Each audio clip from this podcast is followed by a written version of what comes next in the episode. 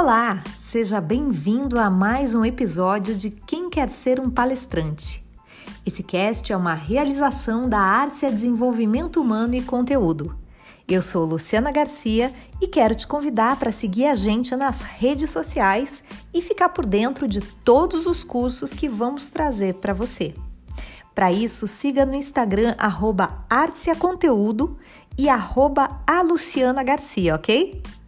Desde que o mundo é mundo, a humanidade tem interesse em saber e estudar esse fenômeno tão particular aos seres humanos que é a comunicação. Na Grécia Antiga, Aristóteles escreveu um tratado conhecido como Retórica, que seria a arte da persuasão, onde ele identificou três pilares fundamentais para um bom discurso.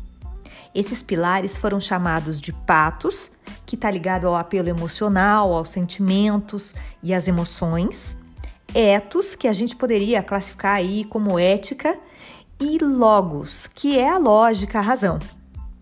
Quando eu falo de ética aqui nesse contexto, eu estou falando de você se aproximar desse público através de contextos e acordos culturais. Eu estou falando de credibilidade, ok?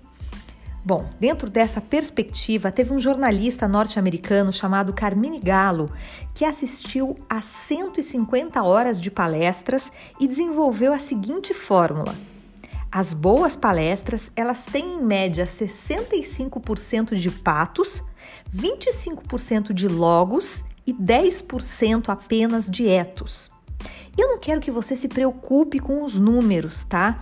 Mas perceba que mais da metade do impacto de uma boa palestra é baseado em emoções e sentimentos, e apenas um quarto na razão, ou seja, nas informações precisas que você vai trazer.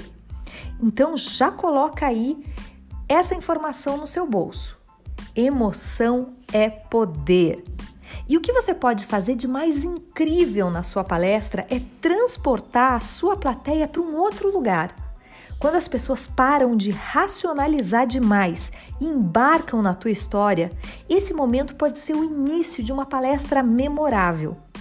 Então, para terminar essa aula, eu quero te falar uma coisa importante e científica ao mesmo tempo. Nós não codificamos a duração do mesmo jeito que codificamos a intensidade. Isso significa que não tem problema você ser breve se você conseguir ser intenso, sacou? Se você está gostando, tem alguma dúvida ou gostaria que eu falasse de alguma outra coisa aqui, deixa um áudio para mim que eu vou adorar falar com você.